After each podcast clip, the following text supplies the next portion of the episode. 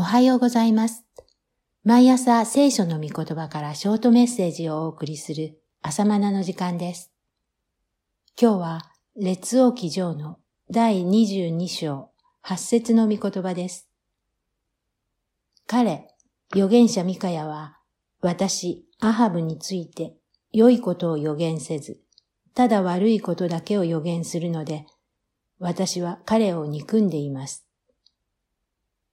先の21章から3年後のことです。北イスラエルの王アハブはスリア、すなわちアラムの支配下にあるラモテ・ギレアデを奪還すべく戦争の準備をしていました。そしてこの戦争に南ユダ王国のヨシャパテの援軍を要請しました。ヨシャパテはこの戦争が神の御心にかなっていることなのか、主に問うように求めました。主の御心を求める姿勢は大切なことです。しかし、問題はこの後です。アハブ王は自分の都合の良いことを語る預言者ばかりを集めていました。そんな預言者たちですから、アハブ王に解雇されないために、王の喜ぶようなことを予言していました。彼らは神の御心を語るのではなく、アハブの心の代弁者たちです。注釈です。政府が客観的かつ専門的な意見を求めるために、政府が招集する諮問委員会とか有識者会議なるものがあるが、この預言者集団もそれに似ている。時に客観性を欠き、政府の意向に沿った提言をしてくれる者たちで委員会が構成される場合があるように、この預言者集団もアハブ王に忖度する者たちだった。預言とは、神の御言葉を預かって語ることなのですから、王の喜びそうなことを意図的に語るなら、それは偽りの預言です。王のお抱え預言者たちは、今回の戦争は神の御心にかなった戦いであり、勝利すると予言したので、アハブは大いに勇気づけられました。しかしヨシャバテは不審に思い、彼らの他に預言者はいないのかと尋ねました。するといました。それはミカヤです。ミカヤは王アハブからは嫌われていました。なぜなら彼は私について良いことは予言せず、悪いことばかりを予言するからです。22章8節新海訳です。そのようなわけで、王の忖度預言者集団にミカヤは召集されていませんでした。牧師も新約の時代における預言者のような立場です。神の御言葉を預かって説教するのですから。でも誘惑があります。人々が聞きたいことを語り、喜ばせようとする誘惑です。人々から嫌われたくない、良い牧師だと思われたいために、人々が嫌がるようなことを語らないで、都合の良いことを語ろうとする誘惑です。もちろん、新約は恵みの時代ですから、厳しいメッセージにも救いがあり、恵みがあります。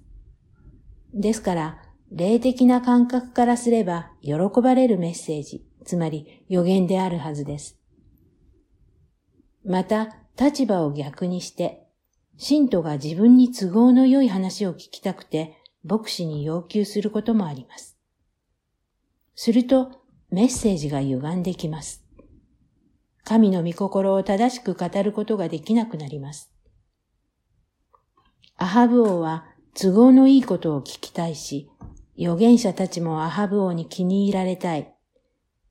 こんなことを続けていると、何が神の御心なのかわからなくなって惑わされるようになります。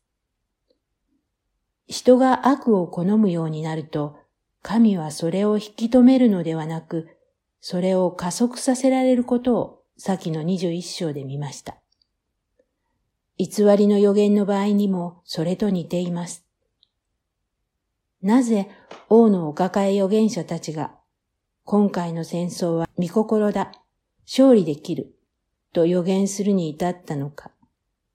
天における舞台裏について、預言者ミカヤは語りました。少し長いですが引用します。するとミカヤは言った。それゆえ主の言葉を聞きなさい。